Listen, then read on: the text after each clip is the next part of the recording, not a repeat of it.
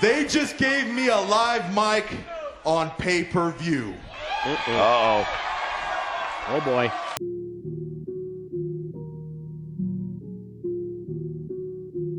Yeah. Live through the struggling. Life's a É, então, o primeiro contato, assim, o primeiro é, highlight que eu vi, assim, que eu paguei pau mesmo, assim, que eu achei fenomenal, foi HBK versus Undertaker no pay-per-view Bad Blood é, de 1997. É, eu vi um vídeo, sei lá, de 4 minutos e 20 segundos, algo assim, tipo, com um resumo da luta e uma música de fundo, um rock, obviamente, sempre é um rock, um rock pesado, eu achei muito louco. E eu, tipo, eu pirei, eu, tipo, eu quis muito ver aquela luta. E era, tipo, nos primórdios da, da internet, eu ainda não, não sei lá, eu não conhecia o Watch Wrestling. É, então, eu não achei essa luta. Eu fiquei no highlight. E, tipo, às vezes eu, ficava, eu vi, sei lá, umas cinco vezes. Então, é, é, esse foi o meu primeiro contato com o highlight, foi com essa luta. Eu acho que todo mundo aqui foi meio que isso, né? Começou nessa cultura de highlight pelo por, por lutas, né? Assim, pelo resumo de lutas que você viu pipocando na internet. Ou tô errado? Henrique, foi assim também contigo? Comigo foi. É, talvez o primeiro contato com o wrestling não tinha sido nem com a TV, tinha sido com, com videogames, mas de ver lutas, de ver coisas, é, primórdios da banda larga ainda, a gente não tinha essa cultura de que é, conseguia encontrar programas inteiros. É, na época também nem tinha contato aqui no Brasil, então YouTube era uma das, um dos principais sites que a gente frequentava e com certeza, se você procurasse WWE, procurasse os principais nomes, tinha lá. É, um dos, uma das primeiras memórias que eu tenho foi o Elimination Chamber, é, em que os dois restantes eram Undertaker e Batista. E, cara, você fica maravilhado, porque o highlight ele consegue, ele consegue dar um bom resumo de como foi a luta.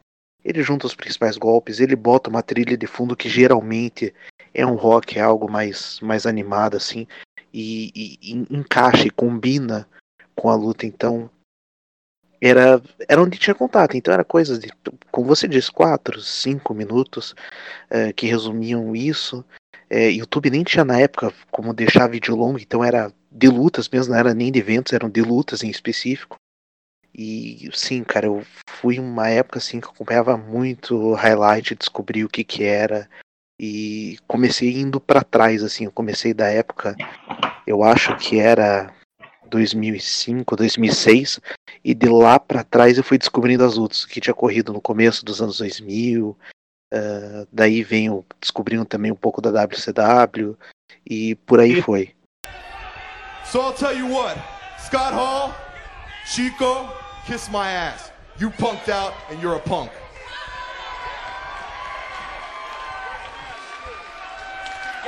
Are you mad? No, go ahead, fire me. I don't care. É assim, a gente tem que levar em consideração que eu acredito que a maioria que começou a acompanhar o Wrestling começou a acompanhar o Wrestling mais adolescente, no caso, né? Ou já beirando seus 20. Então é uma época que tu não tem quase nada para fazer, que tu tem tempo para assistir as coisas. Pode crer. Quanto mais pode vai crer. avançando, quanto mais vai, o tempo vai avançando, vai, vai vindo mais, mais responsabilidade, tu tem que. A famigerada, poder- a famigerada idade adulta vai chegando. É. A famigerada idade adulta. É, vem. Vocês estão resumindo minha vida aí, cara. Vai chegando, vai chegando aquela situação onde tu ou, ou tu tem que fazer um trabalho, ou tu tem que ver um show, aí é complicado.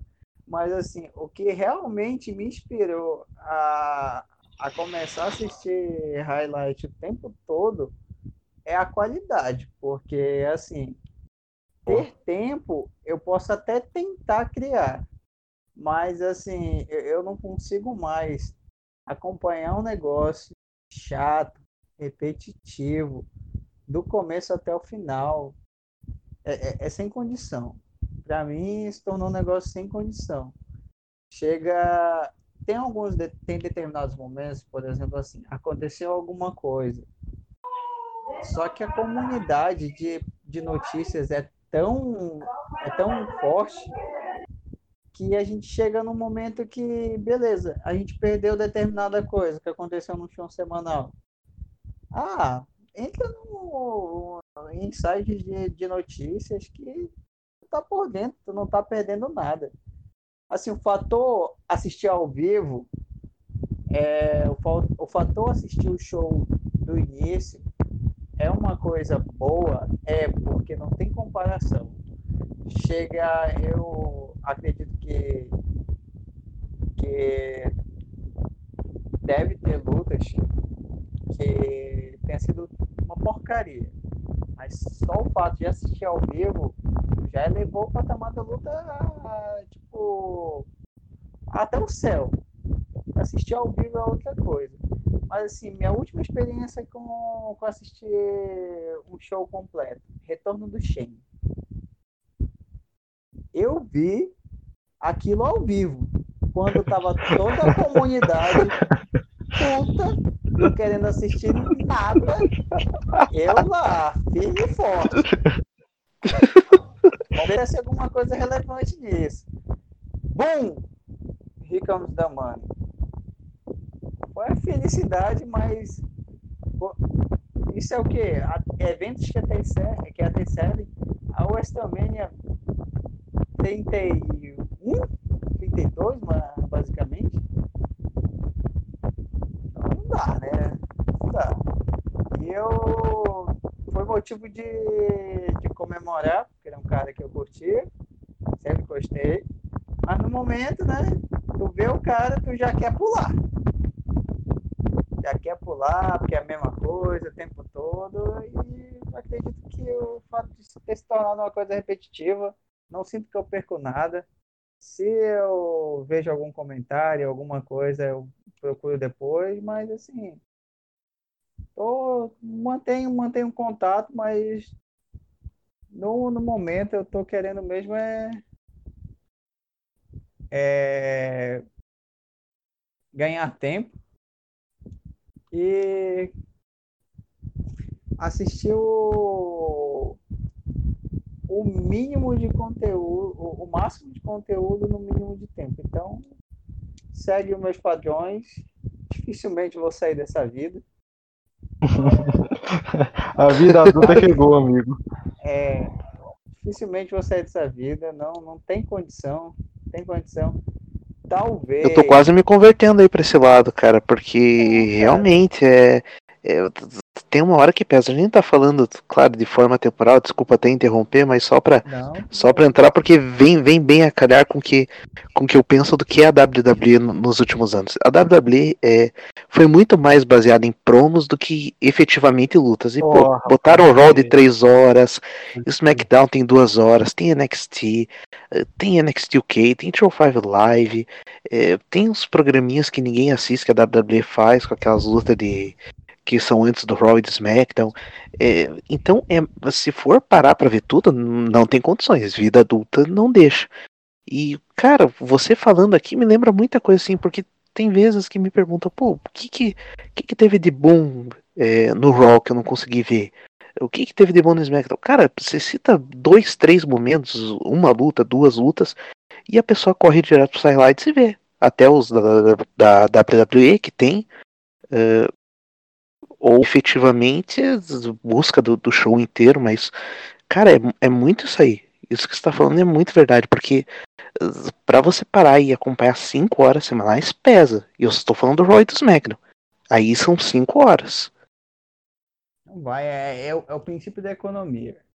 É o princípio da economia. Por que, que eu vou assistir 5 horas de um produto que tá uma porcaria, sendo que eu posso assistir é, 30 de tudo e eu não vou estar tá deixando nada passar, vou estar tá sabendo tudo, vou estar tá entendendo o suposto andamento da, das storylines, né, que não tem. É, vou estar tá vendo que determinado combate foi bom ou não. Se aconteceu alguma coisa, eu tenho sempre, sempre acompanhei os sites de notícias, então não sinto que eu estou perdendo nada. É, o único que eu tenho, que eu tenho que defender, que eu não abro mão de assistir é o NXT. Me arrependi muito de deixar de ter assistido highlights de determinados shows. Mas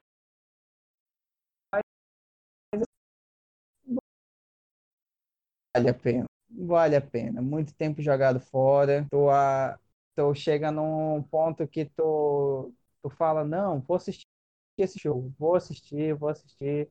Mas é muitas opções para tu ver. Aí tu assiste o negócio, chega num ponto que tu, tu viu que não teve nada, tu jogou três horas, três horas na merda, tu podia ter lido só um resumo de cobertura, tu já estava satisfeito, então eu já tô no, no limite já.